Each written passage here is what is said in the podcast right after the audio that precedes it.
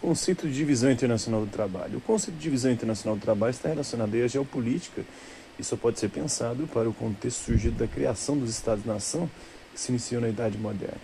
No período moderno, o processo de centralização política de diversos Estados europeus permitiu a formação de impérios coloniais, ao mesmo tempo que se definiam os limites territoriais dessas monarquias. Foi o caso de Portugal, o primeiro reino unificado da Europa e pioneiro na construção de um império marítimo mundial. A expansão marítima é considerada a primeira etapa de uma economia mundo ou economia mundial, cujo resultado é o mundo globalizado de hoje. Então, a Idade Moderna é o período entre os séculos XV e XVIII, a divisão da cronologia da história em cinco grandes períodos, estabelecidos por historiadores europeus é, do século XIX, que escolheram para isso marcos de grande importância do ponto de vista ocidental. O mundo antigo vai da invenção da escrita até o século V, a queda do Império Romano, antes da invenção da escrita, nós temos a pré-história. Do século V ao, ao século XV, nós temos a Idade Média. Do século XV ao XVIII, a Idade Moderna. E do século XIX, XX e XXI, a Idade Contemporânea. Monopólio, centralização política e econômica, tarifas alfandegárias e balança comercial de preferência favorável foram os aspectos mais salientados para caracterizar a política denominada mercantilista da época moderna.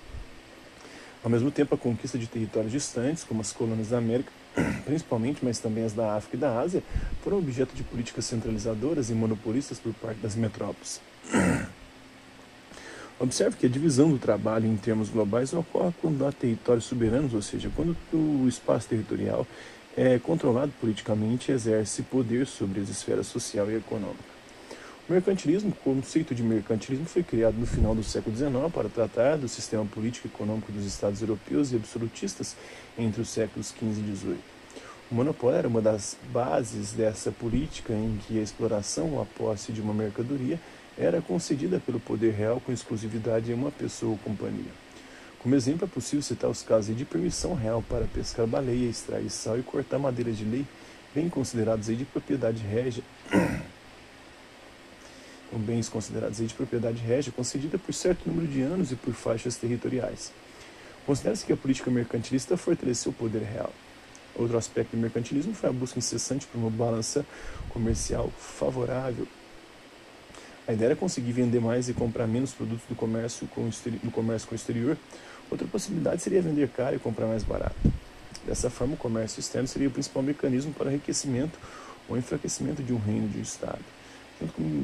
Tinha também o metalismo aqui, né, o monopólio, o controle do Estado na, na economia, é, o metalismo, a busca por metais e pedras preciosas, é, a balança comercial favorável, era alguns, né, o, o, exclusivismo, o pacto colonial, o exclusivismo comercial com as colônias.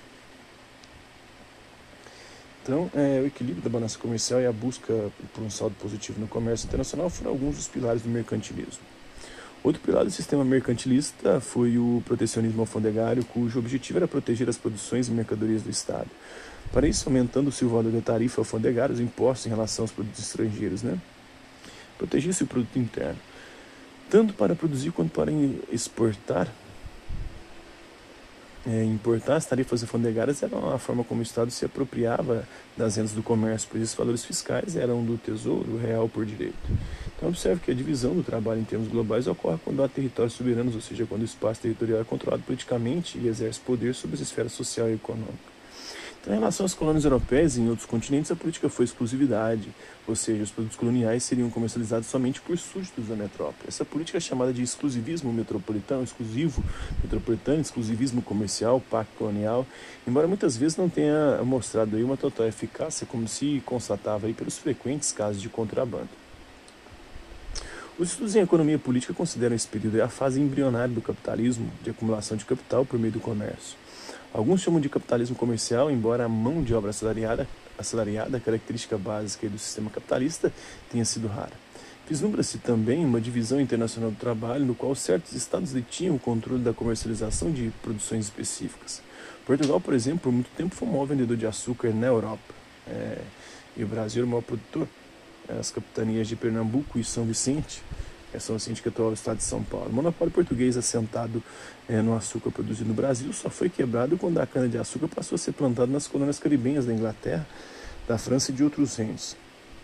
Aí, é, por coincidência, a França ali se tornou a maior produtora mundial posteriormente, nos séculos 18 e 19, produzindo é, o açúcar a partir do Haiti. Então, o Haiti era talvez a colônia mais rica do mundo naquele contexto histórico em que a Revolução Haitiana ali, em 1804, primeiro país a se tornar independente, é, fora os Estados Unidos, que se tornou independente em 1776, né? Então, o Haiti da América Latina seria o mais rico país e por conta da sua revolução, uma revolução negra dos escravos que se rebelaram, mataram e expulsaram os franceses, eles acabaram ali é, sofrendo inúmeras retaliações e hoje é um dos países mais miseráveis da América Latina, é, do Caribe ali, está próximo a Cuba, é um país capitalista, né? é muito mais pobre do que Cuba. Então, para a gente ver o sucesso do sistema capitalista. Né?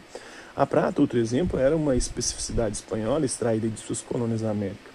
De qualquer forma, foi a acumulação de capital nesse período embrionário do capitalismo que permitiu a industrialização. E foi somente depois disso que a consolidação do capitalismo no século XIX que o mundo se dividiu entre países industrializados e países produtores de alimentos ou de matéria-prima. Então, capital é aquilo que é suscetível de produzir valor ou lucro. Pode ser a terra, é, as máquinas, as fábricas, as indústrias, é, as ferramentas, é, ter o dono dos comércios das empresas. Né? A economia pode ser dividida em capital fixo, capital variável, capital de giro. Observe que o sistema de monopólio pode ser resultado de uma ação política, como é o caso dos Estados modernos, que concediam a exploração exclusiva de uma atividade econômica a uma pessoa ou companhia. Atualmente pode ser conquistado por uma empresa por ação própria e não por determinação estatal, por exemplo, e baixar preços de certos produtos ou mercadorias para quebrar os concorrentes e dessa forma monopolizar o mercado consumidor e depois jogar o preço no preço que quiser jogar. Então, liberalismo e a industrialização. O conceito de divisão internacional do trabalho é tributário do conceito de divisão do trabalho, uma teoria criada aí por escocês, o Adam Smith, que viu de 1723 a 1790. No decorrer do século XVIII, inseridos no movimento iluminista, os pensadores fisiocratas franceses se opuseram à política dos estados monopolistas e protecionistas, denominando-a pejorativamente de sistema mercantil ou de sistema de comércio. Segundo os fisiocratas, né, a interferência do Estado na economia seria antinatural e absurda, em especial para o mais destacado dos seus teóricos, o médico francês o François, François Quesnay, né, que viu de 1694 a 1764. É o laissez-faire, laissez-passer, né? Para ele, a base da sociedade teria de levar em conta o direito natural. Todos têm direito de usufruir a vida e de exercer suas faculdades. Mas para os fisiocratas, a fonte da riqueza seria a terra, né, os recursos naturais. Enquanto para Adam Smith, a fonte da riqueza não é recurso natural, e sim o trabalho. Essa é a divergência entre os fisiocratas e o Adam Smith. Mas ambos eram liberais, né, tendo como limite o respeito à vida e aos bens do próximo. É, os fisiocratas, né, o termo composto das palavras gregas fis, natureza e kratos, né, governo, ordem, poder, significa é, governo, poder da natureza. A riqueza, então, vem da natureza para os fisiocratas. Protecionismo é a opção econômica que visa proteger as mercadorias nacionais da concorrência estrangeira, utilizando especial tarifas aduaneiras alfandegárias para tal impostos, né? Taxar com impostos pesados produtos interiores, é, é, exteriores, né? Que vêm do mercado externo, ou é, taxar as importações, que assim você proteja as empresas nacionais.